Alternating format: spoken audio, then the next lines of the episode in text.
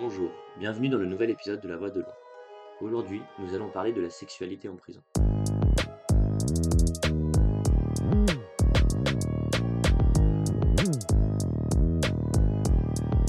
Dans la série Prison Break, la question de la relation amoureuse en prison est abordée, mais pas celle de la sexualité. A l'inverse, dans la série Orange is New Black, le thème de la sexualité intervient beaucoup. Mais alors, où placer le curseur? La sexualité en prison est-elle un sujet tabou? Ou la sexualité en prison a-t-elle sa place? Comprendre ce thème, il faut tout d'abord revenir sur quelques principes et définitions essentielles. L'emprisonnement a pour but de priver les détenus uniquement du droit de circuler librement dans la communauté. Donc les détenus devraient pouvoir bénéficier des conditions nécessaires qui leur assureraient une santé sexuelle équivalente au reste de la population. Or, l'État condamne ou du moins contrôle la sexualité entre prisonniers et partenaires. En effet, de fait, tout détenu surpris dans des rapports intimes au parloir est passible de sanctions disciplinaires selon le principe du délit d'exhibitionnisme. Pour qu'il y ait faute, il faudrait que l'exhibition soit intentionnelle. Or, en réalité, les couples font tout pour se cacher. Mais dans un espace où aucun lieu ne doit échapper à la vigilance du personnel de surveillance, le surveillant est contraint d'observer l'intimité des prisonniers. Ainsi, les relations sexuelles découvertes peuvent être réprimées sans être expressément interdites. La sexualité peut être définie comme l'ensemble des comportements relatifs à la satisfaction de l'instinct sexuel. Elle est intimement liée au concept de santé sexuelle. La santé sexuelle, selon l'OMS, est un état de bien-être physique, mental et social dans le domaine de la sexualité.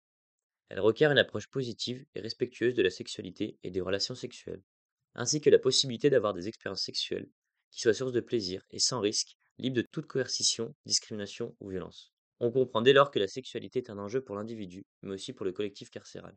Le respect de la santé sexuelle des prisonniers est primordial pour améliorer sa vie en prison. Maintenant parler des conséquences engendrées par la répression de la sexualité, notamment sur la santé mentale des détenus. Dans un premier temps, nous voulons détailler la situation actuelle, c'est-à-dire les pratiques et les contraintes actuelles autour de la sexualité des prisonniers. La loi de l'arbitraire stipule que si un gardien surprend une relation sexuelle, premièrement, il l'interrompt, puis il applique une punition telle que l'annulation totale des visites, la suppression de la réduction de peine pour mauvais comportement. Il existe évidemment des agents plus compréhensifs que d'autres qui ferment les yeux.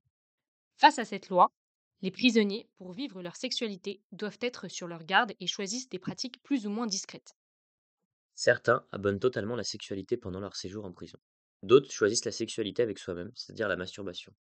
La masturbation, facilitée par l'accès relativement libre de certains supports comme les magazines et films pornographiques. Toutefois, cette pratique est limitée par l'absence d'intimité. Généralement, les prisonniers s'en accommodent. Pour ceux qui recherchent une sexualité partagée, les prisonniers ayant un ou une partenaire extérieur se retrouvent généralement au parloir ou dans des unités carcérales aménagées pour les familles. Les bébés parloirs, non donnés aux enfants conçus dans, dans les parloirs, en sont une preuve tangible. Formellement interdites, les pratiques hétérosexuelles dans les parloirs sont davantage tolérées dans les prisons d'hommes que de femmes. Et c'est, paradoxalement, dans les établissements les plus sécuritaires, les maisons centrales, qu'elles sont le moins sanctionnées. Les prisonniers n'ayant pas un ou une partenaire extérieure se tourne vers l'homosexualité. Il s'agit d'une homosexualité résignée et non choisie. Cela ne permet en aucun cas d'affirmer que ces personnes sont nécessairement homosexuelles. L'orientation des détenus n'influe que rarement sur leur action. C'est le besoin de combler leurs désirs qui prime. Elle peut être consentante et gratuite, mais peut également s'inscrire dans le domaine de la prostitution carcérale. Il s'agit d'une pratique assez courante, principalement chez les hommes. En effet, comme il existe peu de moyens de se procurer divers items, l'échange de services sexuels devient monnaie courante. La prostitution permet de s'acquitter de dettes accumulées dans le commerce de la drogue. Refuser d'effectuer des faveurs sexuelles pour compenser une facture impayée de drogue envers un autre détenu peut être compromettante pour la sécurité de celui-ci. De plus, les viols et sévices sexuels existent aussi en prison, ce qui pose un problème supplémentaire. Au travers de ces multiples pratiques plus ou moins interdites et en nous remémorant l'importance que porte l'OMS à la santé sexuelle, on peut se demander quelles sont les conséquences négatives de la suppression de la sexualité en prison. Pourquoi respecter la santé et les besoins sexuels des prisonniers est crucial dans une prison?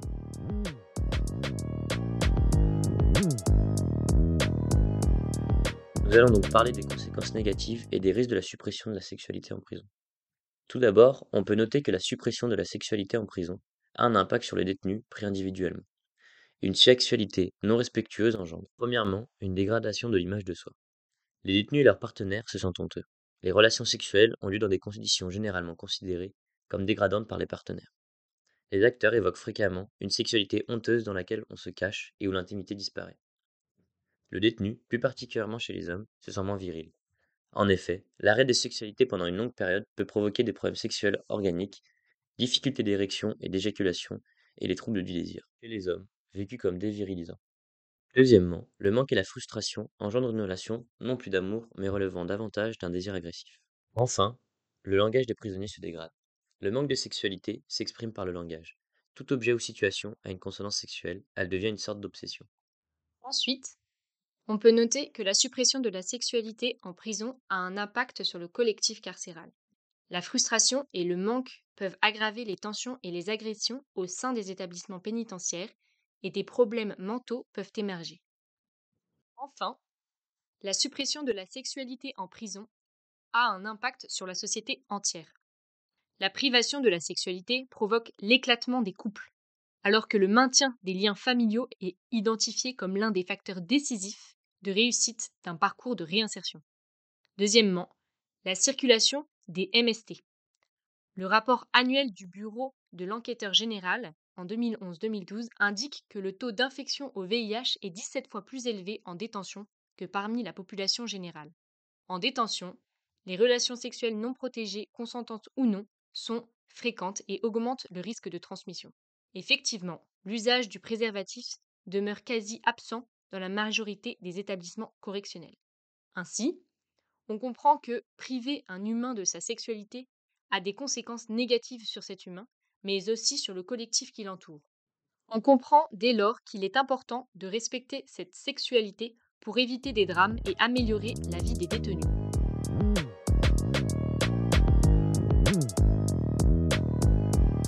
Dans un dernier temps, nous voulons ouvrir sur les évolutions récentes et la prise en compte progressive mais lente de ce besoin de respecter la santé sexuelle des détenus. Il existe des mesures dans certains pays pour aider au mieux les prisonniers. Davantage de sport, quoique pied de compensation, cela permet de mieux maîtriser l'agressivité et le manque de sexualité. Le libre service de préservatifs pour éviter la circulation des MST. En outre, les autorités font progressivement avancer le dossier des unités de vie familiale, UVF, petit appartement dans l'enceinte de la prison, où des détenus peuvent recevoir la visite de leurs proches dans des conditions d'intimité.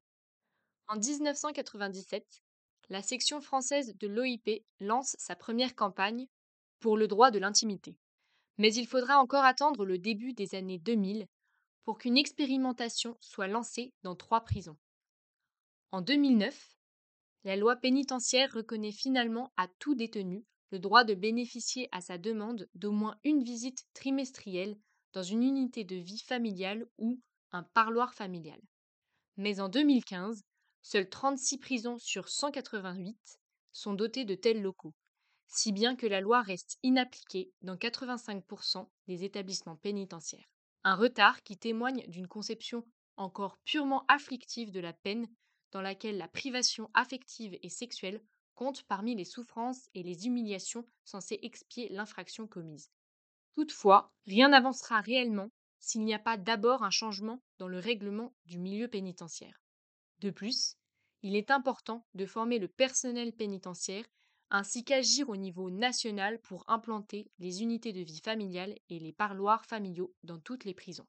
Finalement, la santé sexuelle des détenus n'est ni reconnue ni approchée de façon positive et respectueuse.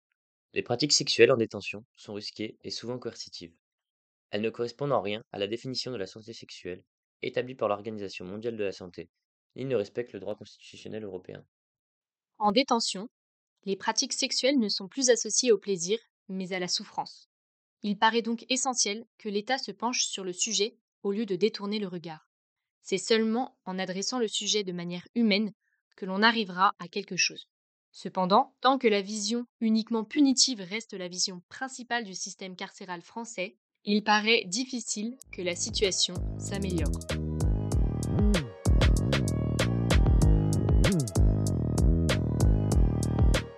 Nous espérons que cet épisode vous a plu et à bientôt dans le prochain épisode de La Voix de l'ombre.